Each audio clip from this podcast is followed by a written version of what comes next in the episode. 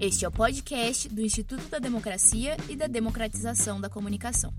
Aprofundando o debate sobre a política brasileira.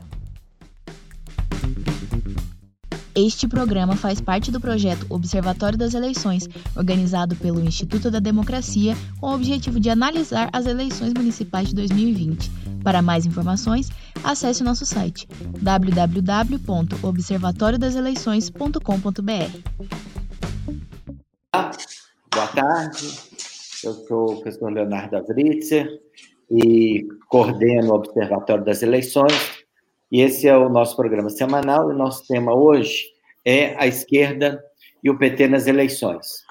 Esse é um tema difícil nesse momento, uma vez que nós não temos ainda dados completos sobre é, votos, sobre, ao mesmo tempo não temos dados compilados sobre cidades menores, e ainda assim, eu acho que a gente pode dizer que esse é um dado que está na própria disputa da conjuntura, né? Ou seja, essa é uma questão que está na própria disputa da conjuntura. De um lado, logo antes do primeiro turno, muitos dos apressados gostaram ou declararam já um pouco antecipadamente, como eu e a Flávia Biroli é, tratamos no artigo na semana passada, trataram prematuramente, vamos dizer, da, da decadência, se não do baixíssimo desempenho do PT, mas da esquerda como um todo. Ao mesmo tempo, à medida que os dados da eleição foram é, ficando mais claros, o professor Carlos Ranulfo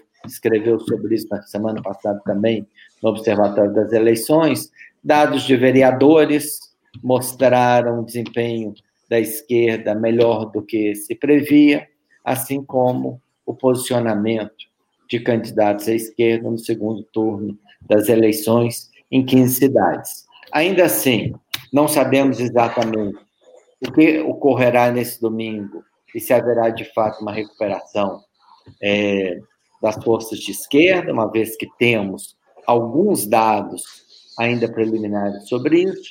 Ao mesmo tempo, a gente vê alguns fenômenos extremamente importantes, como, por exemplo, é, o desempenho de Guilherme Boulos na cidade de São Paulo e também a, o desempenho de Marília Reis em Recife, que, no entanto, se nós tomarmos as pesquisas dos últimos dois, três dias, não é muito possível afirmar se ela está em primeiro ou em segundo lugar, já que ela transitou de uma posição para outra, ainda que na margem de erro.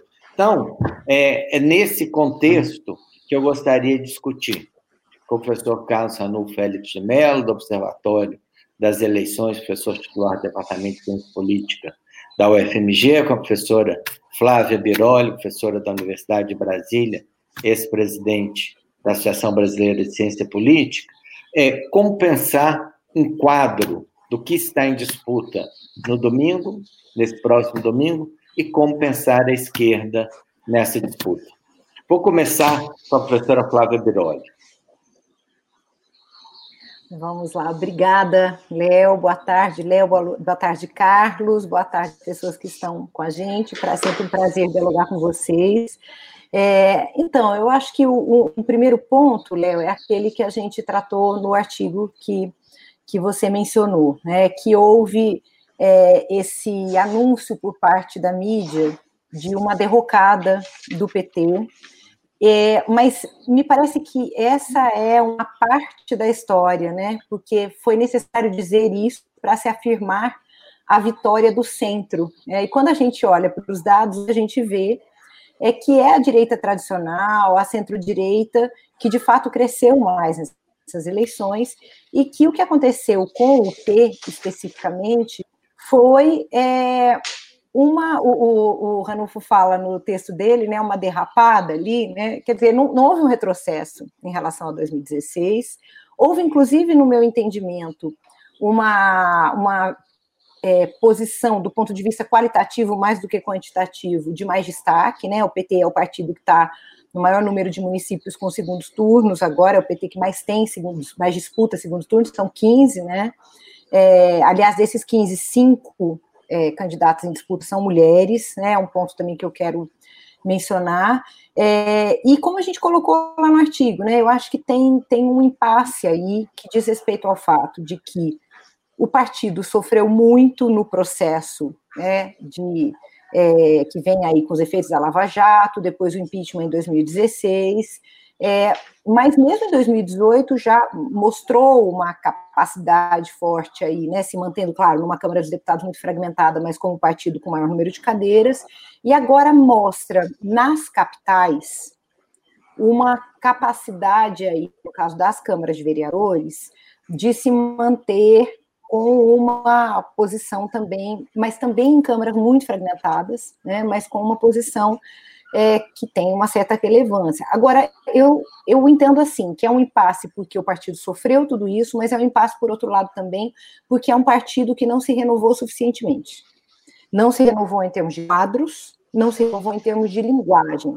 Eu falava com, já conversamos sobre isso, falava com o Carlos também, é, uma coisa que o pessoal tem mostrado, né, é que o eleitorado por uma linguagem de justiça social que não é a mesma pela qual se mobilizava há 20 anos. Então, o eleitorado que vota na esquerda, né, que vota na centro-esquerda, ele tem se preocupado com temas, ele tem é, enquadrado os problemas que estão em questão de uma maneira distinta. Né? E aí, só para fechar, é, eu acho que a gente precisa olhar para o desempenho nas capitais e, ao mesmo tempo, entender que ele é muito distinto do conjunto do país. Né? Claro que tem as diferenças regionais, mas é, é, eu tenho olhado atentamente para os dados sobre eleição de mulheres, por exemplo, e me chama muita atenção o fato de que o PT foi o partido que mais elegeu mulheres nas capitais do país.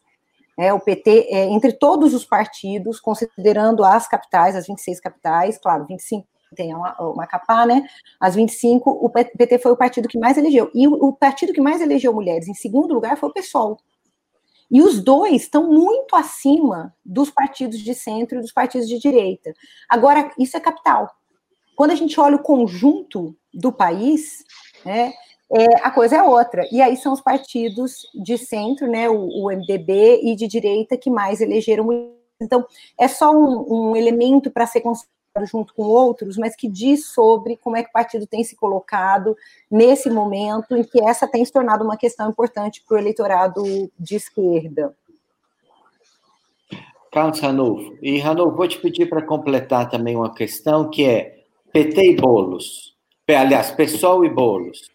Boulos é pessoal, pessoal é Boulos, ou Boulos é um fenômeno particular nessa eleição? Tá, eu, eu de certa forma, eu concordo, assino embaixo de algumas questões que a Flávia é, mencionou. É, eu acho que é preciso fazer uma avaliação quantitativa e uma qualitativa. E na avaliação quantitativa, a esquerda saiu mal. Né? Mas na avaliação qualitativa, isso depende do que acontecer no segundo turno. Ela não, não se saiu tão mal assim. Né? Ela está conseguindo polarizar em algumas capitais, é importante ver que não em todas, quer dizer, só em oito capitais a esquerda polariza. Nas outras, ela está fora, né? Está é, fora da disputa. É, é, isso é, não, é, não é tanta coisa assim, mas polariza. Né? Polariza e está sofrendo está vendo que está sofrendo para ganhar. É, os, a, em número de vereadores nas capitais, o PT é o, é o segundo maior partido, isso dá essa diferença de vereadores, então, de interior e capital. Então, de fato, tem uma análise qualitativa e uma quantitativa. A qualitativa vai ter que esperar o segundo turno. Eu, eu antes de entrar na questão que o Léo me pergunta, e, e, até conectando, eu, eu acho o seguinte, que nós estamos, o problema é que nós estamos tentar fazer, falar uma coisa mais de médio prazo. Eu acho que nós estamos, a esquerda está no meio de um processo de mudança no país. Né? Tem várias coisas acontecendo. É, primeiro, o PT está se mostrando muito rapidamente um partido com pouca capacidade de falar para o futuro. O PT está muito ancorado no que ele foi. Né? É, a bancada eleita em São Paulo, por exemplo, é, é, é exemplo disso todos antigos vereadores da máquina partidária. Né? Então, o PT está muito voltado para o que ele foi, com enorme dificuldade para se apresentar como, como aquilo que ele já foi, como uma esperança para o futuro. Né? E o PT não conseguiu se, se, se reciclar, não tem lideranças novas, não consegue apresentar uma cara nova. O PSOL consegue, de certa forma, apresentar caras novas, mas ele não tem uma coisa que o PT tem, que é o enraizamento, que é capilaridade, que é nacionalização. O PSOL desponta em alguns lugares mas não é um partido com força nacional. O PT é um partido com força nacional, mas com pouco gás, com pouco oxigênio, na minha opinião, com pouca capacidade para dialogar para frente no Brasil. O PSOL talvez tenha mais essa capacidade, mas não tem a capilaridade, a penetração nacional que o PT tem. O PSOL ele é esporádico, ele aparece aqui e ali e depende de lideranças, depende de um, de um Boulos ou depende do Edmilson lá em cima. Né? é, ou então do Freixo, que poderia ter disputado o Rio de Janeiro e poderia até, até ganhar, se for o caso. Mas o pessoal é isso. Né? O pessoal, por enquanto, são algumas figuras e uma certa mística que começa a se realizar. Por outro lado, o PCdoB está em franco retrocesso. Em franco retrocesso, o que não é bom. E, para completar o quadro, na minha opinião, PSB e PDT estão cada vez mais indo para o centro. Tá? Então, a, a, o meu temor, inclusive projetando isso para 2022, é que a, você tenha claramente uma divisão na esquerda. Um campo mais à esquerda mesmo, com PSOL, PT e PCdoB, com essas características que eu estou colocando, e o campo PSB e PDT, que é outro campo. É outro campo já. Eu acho que essa eleição está transcorrendo no meio disso. Né? Por isso foi tão difícil a aliança PT com PS, PS, PSB PDT, né? Então, é, é, é tá, é, nós temos uma, direita, uma esquerda fragmentada, mas não é fragmentada só conjunturalmente, acho que ela está fragmentando-se enquanto projetos mesmo. Né? É, então, quer dizer, daí fica, é, eu estou colocando isso em perspectiva. Né? Respondendo a pergunta do Léo, eu acho que respondi, eu acho que o, o, o, o PSOL não tem essa força toda em São Paulo, evidentemente, é Boulos, é Boulos que tem essa força em São Paulo. Né? É aquilo que eu disse, o pessoal depende de. É, é, o Boulos está significando uma, uma perspectiva nova para São Paulo que o Gilmar Tato não conseguia dar. Não conseguiu dar o candidato do PT. O candidato do PT representava a máquina antiga do PT. O Boulos representa uma perspectiva nova. Né? Não o PSOL, o Boulos. Né? É o que eu disse. O PSOL, enquanto partido, tirando o Rio de Janeiro, é muito tênue é muito, muito frágil. O PT é muito forte, mas o PT está com pouco oxigênio. É, é, é, a, a, essa mistura tem que acontecer, PT e PSOL, com o que sobrar do PCdoB. Uhum. Tá. É, vou tentar continuar um pouco a discussão que nós entramos aqui com algumas questões que eu vou colocar tanto para a Flávia quanto para o Carlos Ranulfo. É, assim, de um lado, né, nós temos essa avaliação no observatório das eleições, acho que a gente acertou e acho, inclusive, que a própria mídia seguiu um pouco aquilo que a gente apontou. Ou seja, essa foi uma eleição, né, porque ela era uma eleição municipal, ela foi uma eleição muito centrada em desempenho administrativo, né? Então, assim, a gente viu isso, Bolsonaro teve pouca influência, hoje, inclusive, saiu uma matéria no Globo, de que, em cima da baixa influência do Bolsonaro, ele acabou perdendo também a própria avaliação. Né? A avaliação do Bolsonaro caiu em 23 das 26 capitais durante o processo eleitoral, ou seja, à medida que se discutiu-se mais política e administração, ao que parece, o Bolsonaro não fica bem né, né nessa, nessa, nesse filme, né, da administração, da capacidade administrativa, não é a praia dele, né? vide Ministério da Saúde, né? É, devolvendo ou, ou, descartando testes num país que não conseguiu fazer testes e os testes existiam no Ministério, né? Com o especialista em logística ocupando o Ministério. Então, a gente tem uma questão aqui que é uma questão administrativa. O PT tem uma história administrativa que ela tem que ser é, dividida em duas partes. Né? O PT surge com boas administrações municipais, né?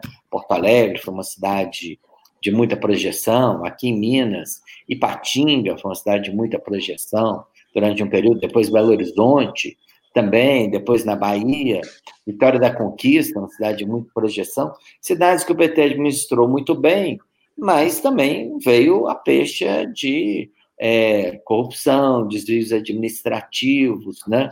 que, vamos dizer, está na base daquilo que a gente pode chamar de antipetismo. Como pensar esse momento, ou é, essa dupla, esse duplo dilema do eleitor, né? Que eu fiz uma, uma lista, né? O PT está muito bem em Caxias do Sul, Diadema, Contagem, Vitória da Conquista, Recife, cidades que ele fez muito boas administrações, né? É, então, o problema administrativo se coloca nessa eleição, mas o antipetismo se coloca também. No final, quem vai prevalecer? O que, que a gente pode perceber? Até um, um jornalista da Folha entrevistou o Collor, falou muito mal do PT, e depois ele até colocou como parte do, do título, em busca do antipetismo, Covas, em busca do antipetismo perdido, né? A gente vê o João Costa, o, o João Costa, o João Campos, o João né? Campos. A gente vê isso é, em contagem aqui em Minas Gerais. Então é isso, né? Existe uma tentativa de jogar o antipetismo contra a questão administrativa. Como será que isso vai marcar o segundo turno? Quer tentar, Flávia? Vamos lá. Léo, primeiro queria puxar um ponto que você colocou, que é o fato de que é, Bolsonaro sai enfraquecido. Isso não significa que a gente vai fazer um prognóstico para 2022, é, é, pressupondo conexões que sabemos que não são fáceis entre o, a, as eleições locais e a eleição nacional, sobretudo para a presidência da República, né? Agora, é isso, né? A gente tem um, um presidente que não tem um partido político, é, esse partido fez uma falta tremenda para ele poder se colocar. Por outro lado, o partido ficou sem Bolsonaro e também não se projetou. E claramente, com a crise relativa à pandemia e seus efeitos, a confiabilidade da administração, e eu diria mais, né, além da administração em si, da gestão, a relevância do Estado se mostraram aspectos importantes nesse quadro né, eleitoral. Acho que isso tem se, se mostrado muito claramente. Bom, o PT tem, como você falou, essa dupla história, né? A história de um partido que fez boas administrações e que tem experiência administrativa. E a história de um partido marcado pela Lava Jato, por denúncias de corrupção que atingiram também é, administrações antes da Lava Jato, né, inclusive é, locais. É, agora, assim, na medida em que a gente vê esse enfraquecimento do Bolsonaro e da extrema-direita, e em eleições locais, em que há uma fragmentação maior e questões né, de cada município e mesmo das regiões do país aparecem mais fortemente, o antipetismo perde fôlego como um elemento central, como foi em 2018, né, pelas características da eleição e pelo processo que a gente tem vivido. Por isso eu comecei falando de Bolsonaro.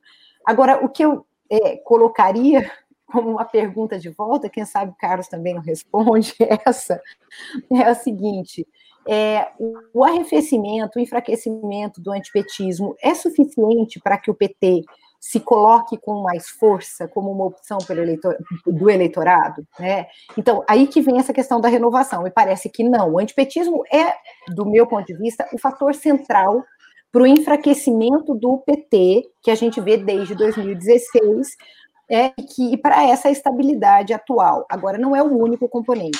É, eu insisto nesse ponto, né? Mesmo que o antipetismo arrefeça, é, o PT precisa encontrar caminhos, inclusive no diálogo com o eleitorado, né, e aí eu acho que tem, de um lado, aquilo que foi mostrado pelo André Sim, em geral, o lulismo, né, sobre o eleitorado é, de, de, baixa renda, sobretudo, e as expectativas, e como bate nesse eleitorado é, a, a, crise econômica agora, inclusive relacionada à pandemia, mas de outro também essa questão que eu falava, né, da linguagem da esquerda, de como se define justiça social.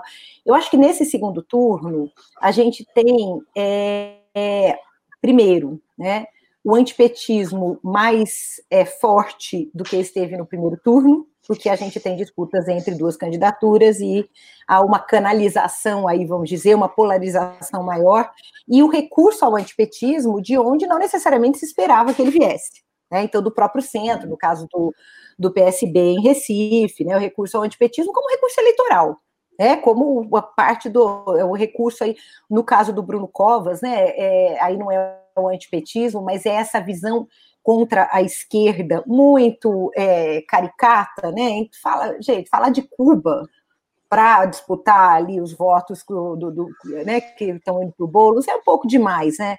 Agora mostra que também, por outro lado, se o arrefecimento do antipetismo não garante o PT, por outro lado, o enfraquecimento do Bolsonaro e do bolsonarismo não significam que a gente não vai ter como aposta eleitoral da centro-direita bater na esquerda como alternativa eleitoral. E eu acho que a gente está vendo isso muito fortemente, quer dizer, daquela maneira mais, inclusive violenta, né? Mas que está no mesmo código que vem lá desde 2014. O que, que o Bruno Covas tem feito nesses dias, se não isso? Se não se apropriar dessa linguagem que vem desde 2014, né? Como a forma. Devia aprender, aliás, né? Não estou fazendo nenhum prognóstico para domingo, mas devia aprender, porque não foi uma boa para os tucanos entrarem nessa linguagem, não foi alguma coisa que tem rendido bons frutos, né, procurar se colocar nesse lugar. Vamos ver se Ranulfo responde aí questões que eu também deixei.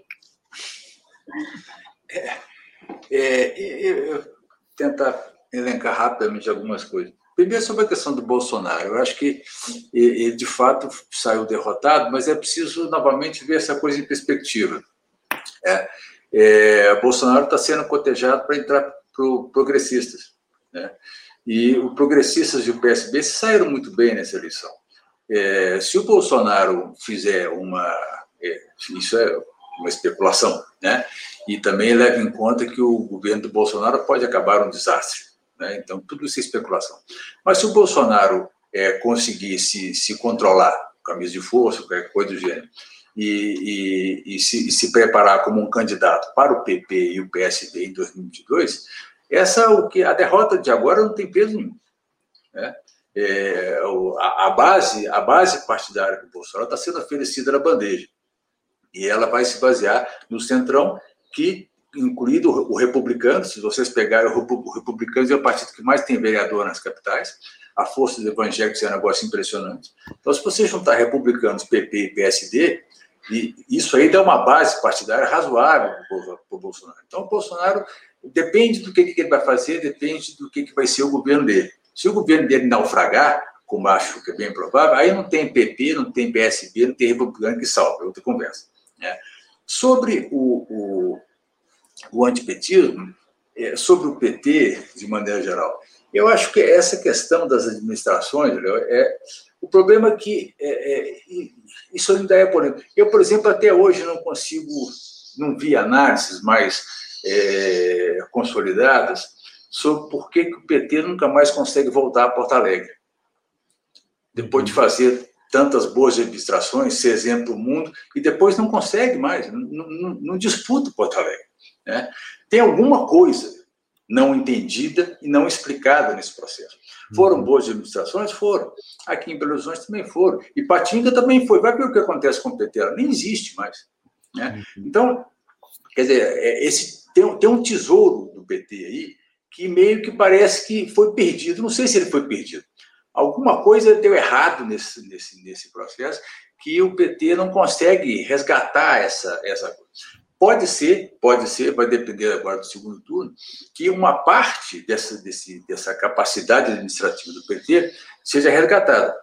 Isso seria importante, porque isso pode, é, a médio prazo, eu acho que o antipetismo, nós ainda estamos na onda do antipetismo. O antipetismo ainda é muito forte. Eu acho que ele tende a diminuir com o tempo se o PT, por exemplo, conseguisse boas vitórias agora, fizesse boas administrações, começar a desmontar a imagem. Né? É, é, é, claro também, também uma coisa que eu quero, que eu quero frisar. É, não é só a questão do. Quer dizer, a questão do antipetismo, a gente tem sempre que tomar cuidado para não, para não dizer o seguinte: os problemas do PT são culpa dos outros. Não são só, não. O antipetismo se alimenta de, de, de, de uma base real. Né? a administração econômica da Dilma foi um desastre, o PT se envolveu em casos de corrupção. Então, quer dizer, é, é, essas coisas também nunca foram explicadas. Né? Uhum. Então, ninguém inventou o antipetismo com a força que ele tem. Há uma base real para ele existir.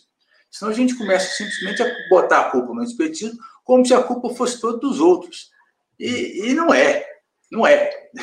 Acho que tanto nós perdemos esse tesouro, esse, tem tanto esse tesouro perdido, as administrações, que nós não conseguimos recuperar. Talvez essa, essa, esses erros dos últimos anos tenham é, enterrado o tesouro perdido e agora você precisa desenterrar, mostrar que o PT tem capacidade administrativa, tem boas propostas e tal. Né? É, mas está difícil. Eu acho que essa eleição pode significar, a depender de onde o PT vencer, como vencer e como administrar, uma, uma retomada. Né? Então, por exemplo, Recife seria fundamental. Vitória seria fundamental. Como cidades que você poderia é, se reposicionar nacionalmente e, e, e, e, daí reprojetar uma imagem do PT. Né? Mas isso depende do que vai acontecer até domingo. Gente, duas questões estão vindo do público, mas que também tinha pensado em colocar para vocês.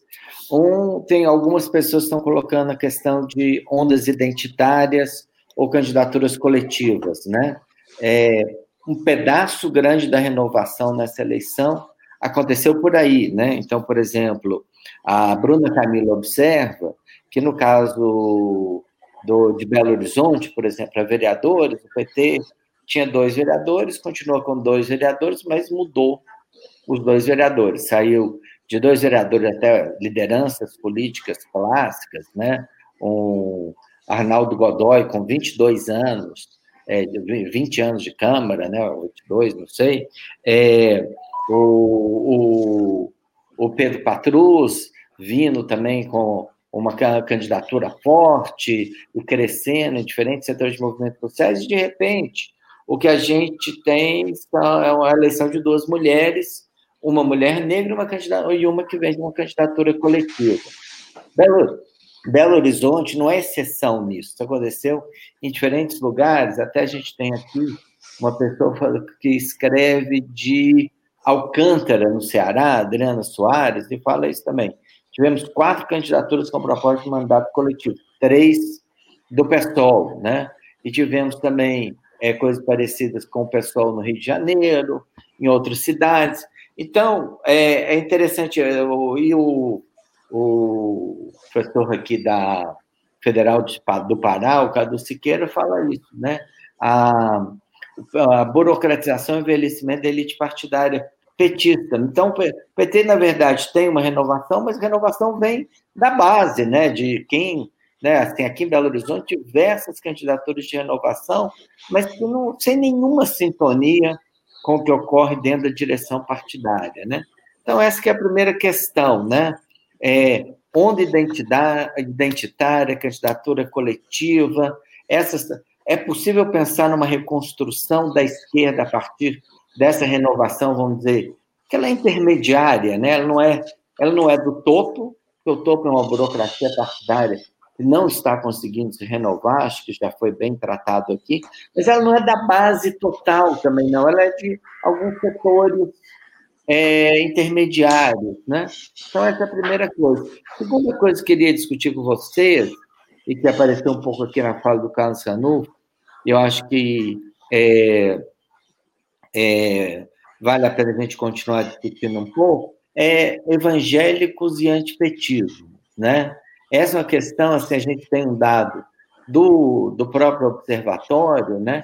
A gente, o antipetismo cai em 2020 para mais ou menos onde ele estava, um pouco abaixo de, de 2018, onde ele estava mais ou menos em 2016. Mas ele cai diferenciadamente. E onde ele não cai, ele não cai entre os evangélicos. Né? E, e eles estão se mostrando extremamente ativos nesse segundo turno, né? Os grandes embates aí, Recife e, e São Paulo, a gente está vendo a presença deles. Então, que, o que pensar, né? Que tipo de política está surgindo no Brasil, pensando aí essas duas questões? Quer ir na frente dessa vez, Ranu? E depois Não, vai, vai, pela Flávia, pega pela questão dos mandatos coletivos, mas que é mais legal. Tá, tá bem. Joia, obrigada. É, então, vamos lá, eu vou começar mesmo pelos mandatos coletivos, daí vou para essa, é, essas questões que tratam de política identitária. Né? É, então, é, tem dados é, divulgados pelo CEPESP sobre os mandatos coletivos que mostram, no caso das candidaturas, é um, primeiro uma explosão, né, um número, claro, relativamente pequeno, se a gente pensar no tamanho do Brasil, mas assim, em 2012 a gente teve três candidaturas, 2016 13, 2020 257. Mas o mais interessante, me parece, é observar que o partido que está no topo, então, de fato, né, como apareceu nas perguntas, o partido que está no topo com 99 candidaturas coletivas é o PSOL. O PT vem depois com 51 candidaturas coletivas, depois vem PCdoB, PDT, PSB, Rede, PV. É, então, é, bom, candidatura coletiva, em primeiro lugar, tem sido um recurso no campo da esquerda. Eu acho que isso é algo interessante. E um recurso que tem aparecido, e aí, Léo, eu queria concordar com você, sobretudo no que diz respeito ao PT, um recurso que vem das bases do partido para conseguir espaço para candidaturas que, de outra maneira, talvez não conseguissem se fortalecer nos processos eleitorais, porque não são as candidaturas que têm sido privilegiadas pelo próprio partido.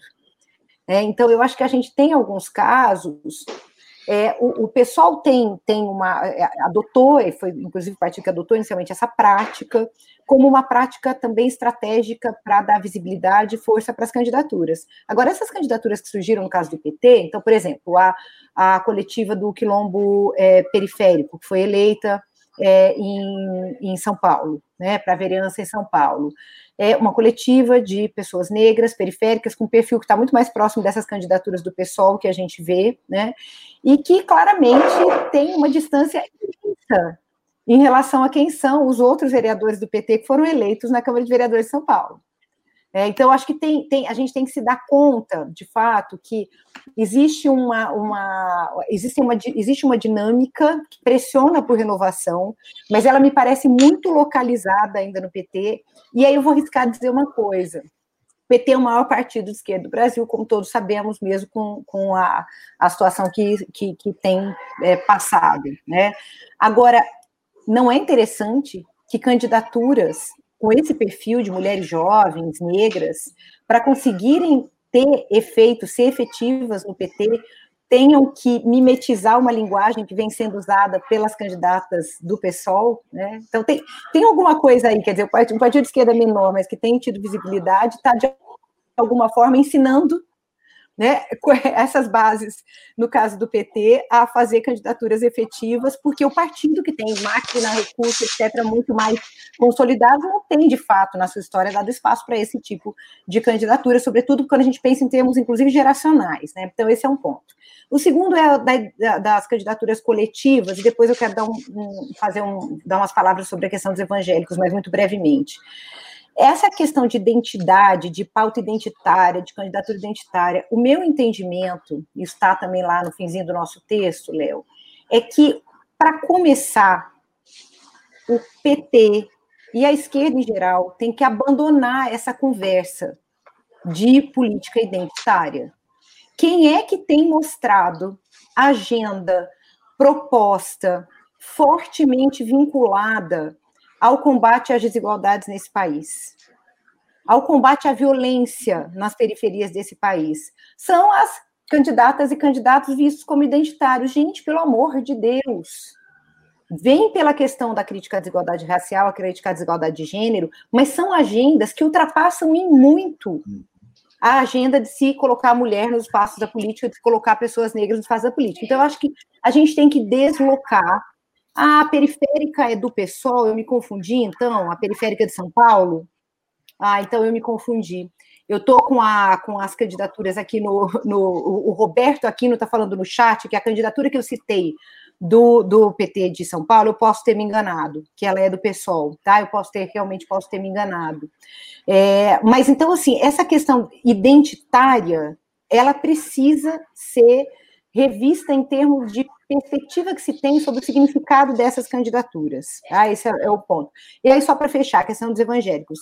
de fato, né, o que a gente viu, né, Léo, na pesquisa do próprio INCT e, e outras agora, as pesquisas eleitorais de segundo turno têm mostrado, é que o eleitorado evangélico, ele não só ap aparece, quando a gente vê as pesquisas de aprovação do governo, como a, a, o segmento que mais mantém apoio ao, ao, Bolsonaro, como também agora ele é o segmento mais fortemente é, é, voltado para candidaturas à direita, quando há é, disputa mais polarizada. Né?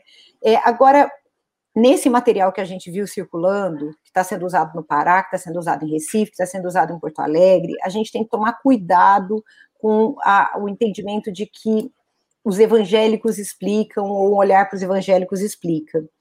Porque há setores conservadores da Igreja Católica, eu tenho aprendido muito isso com a minha pesquisa, que são setores importantes na construção da reação ao PT e às agendas é, igualitárias e de diversidade que estão colocadas aí.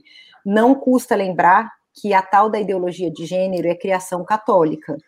É muito importante a gente se lembrar disso, porque uma coisa é a gente olhar a segmentação do eleitorado e ver a, a, a orientação é, dos evangélicos, mas a gente tem que lembrar que os católicos continuam a ser a maior parte da população e que há uma diversidade interna grande, e que há uma forte adesão, inclusive a partir de algumas paróquias pelo Brasil todo, né, e da hierarquia, de parte da hierarquia católica, é uma parte, a gente sabe, está em disputa internamente na, na, na Igreja Católica. Há uma visão extremamente conservadora dos processos de mudança social. Ranulfo. É, eu, eu vou pegar para um ponto diferente. Eu acho que essa discussão das questões identitárias, ela ela está mais ela tá mais pertinente à questão dos mandatos de vereadores, né? E eu, eu e, e acho que ela sinaliza para questões importantes, os mandatos coletivos também sinalizam para questões que nós estamos abrindo, né, em termos de representação, em termos de relação com a sociedade e tal. Mas é, eu acho que isso, essa discussão não pode nos fazer esquecer que ah, a questão básica, crucial do Brasil, continua sendo a questão distributiva. Né? Continua sendo a questão sobre a qual o PT cresceu. Né?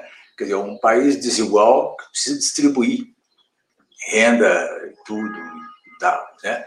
E, e, e, acho que essa, essa, essa questão não se resolve é, pela, por mais que a, questão dos mandatos coletivos seja importante, essa questão se resolve se, se a esquerda começar a apresentar, que eu acho que é o que eu acho que falta hoje, uma alternativa para o país, uma saída para o Brasil.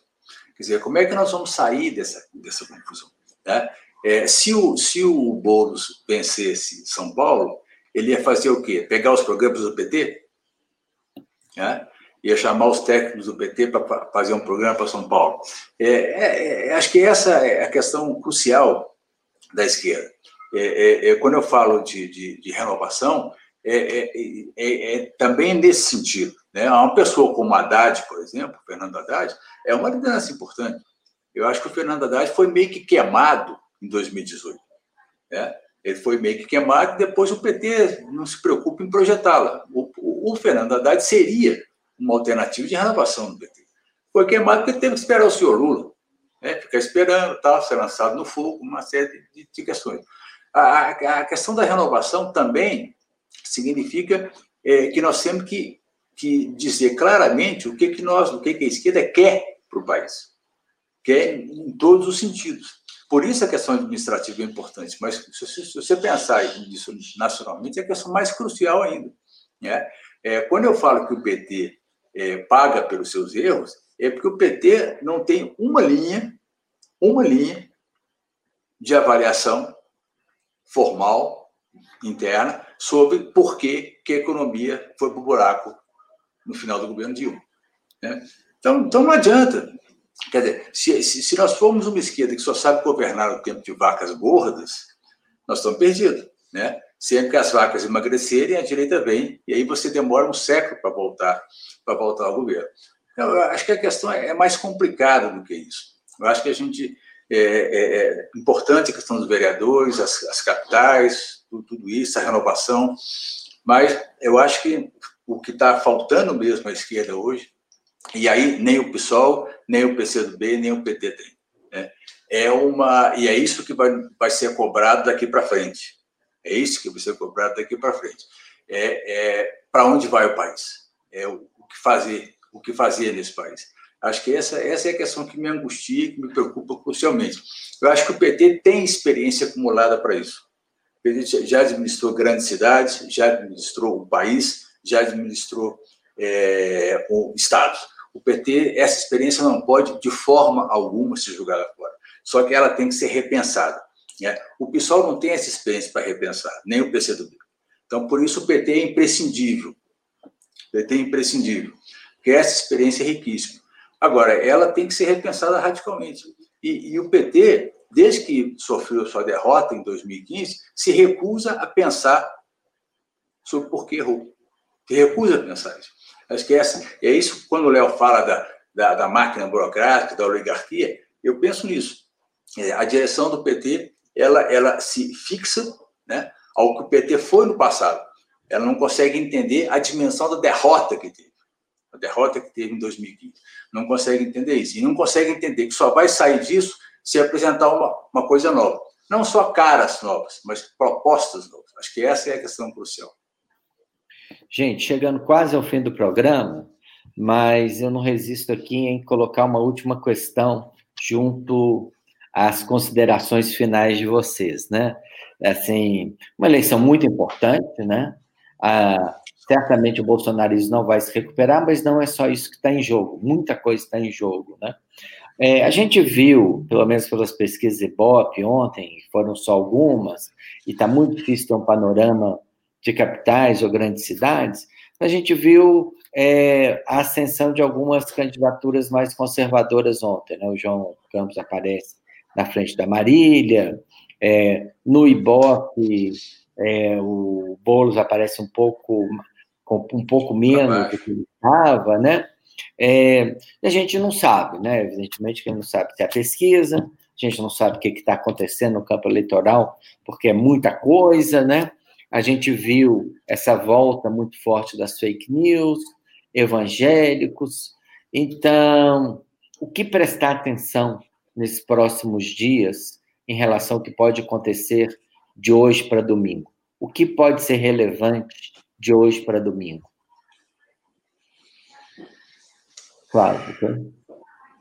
Vamos lá. É, Bom, eu acho que tem aquele momento das tensões finais com a tentativa de se usar informação é, falsa ou informação que vem sem o tempo de que se esclareça de que se trata. Eu acho que no Recife isso tem sido muito claro, né? É, e a gente precisa entender o efeito né, da desinformação, mas também das informações que têm circulado. Qual será o efeito também, por outro lado, São Paulo, das informações em relação ao vice de Covas, né, que parece que tem de fato circulado, foi uma estratégia por parte do pessoal que tem é, funcionado.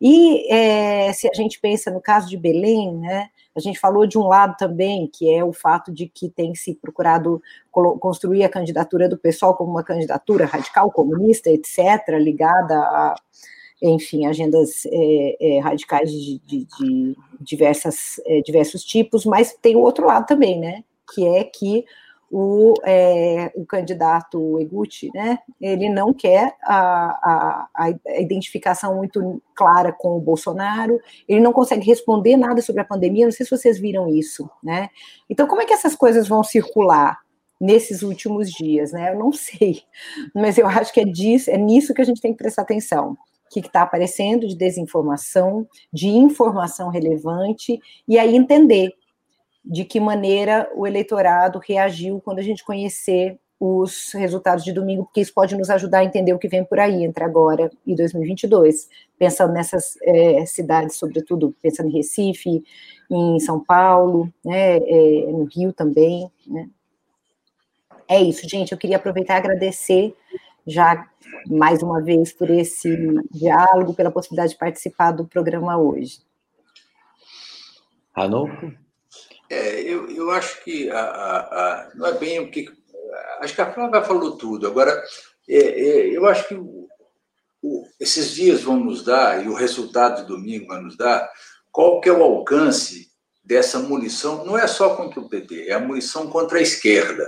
Porque ela atinge a Manuela, atinge o, o, o, o, o rapaz lá de Belém, o nome dele fugiu, o Edmilson. É o seguinte, é, é a munição contra a esquerda. É, isso é, é, um, é uma avant-première do que, do que aconteceria se em 2022 a esquerda fosse para o segundo turno. É, eu acho que isso é bem uma avant-première. Tudo que vai ser mobilizado, todo, não interessa se é PT, se é PSOL, se é PCdoB. Falou que a esquerda vai tomar chumbo grosso. Nós estamos, avaliando agora qual é o alcance dessa munição né, e vamos ter domingo uma ver até onde ela é vitoriosa. Ela pode ser totalmente vitoriosa, pode ser derrotada ou pode dar empate. Isso a gente vai ter que fazer essa avaliação. Mas acho que é isso que está sendo avaliado. É qual que é o tamanho da munição, qual é o alcance dessa munição contra a esquerda em algumas capitais muito importantes do Brasil. São Paulo, Porto Alegre, Recife, Vitória também, por não esquecer, e Belém. Ô, ô Léo, me permite só uh, rapidinho. Claro. Eu acho que isso que o, que o Ranulfo falou é, é, porque é isso, né? Assim, qual é, que munição que é essa? De um certo é, ponto de vista, a gente conhece ela de 2018, mas a gente não sabe qual é o alcance agora, qual é o né? Alcance, eu acho que é, é esse negócio, quer dizer, o eleitorado se movimentou. Eu acho que a pergunta é. da gente agora é. talvez é, tenha que ser essa, né? As estratégias a gente já conhece, mas o eleitorado se uhum. movimentou. O que a gente vai ver no domingo é porque no primeiro turno a gente sabe o quadro era outro. Agora é que voltou mais fortemente, voltaram as estratégias de 2018. Então vamos ver como é que o eleitorado responde a elas. É, agora está parecido com 2018. A gente vai ver agora qual que é o qual que é o tamanho da munição que, que a direitona tem. Isso aí, é também isso que eu acho, né? Vamos ver o tamanho da munição, né? Gente, muito obrigado, né? Foi o programa do INCT, do Observatório das Eleições. Fique com a gente e quinta-feira que vem voltaremos já discutindo qual foi o tamanho da munição. Obrigado.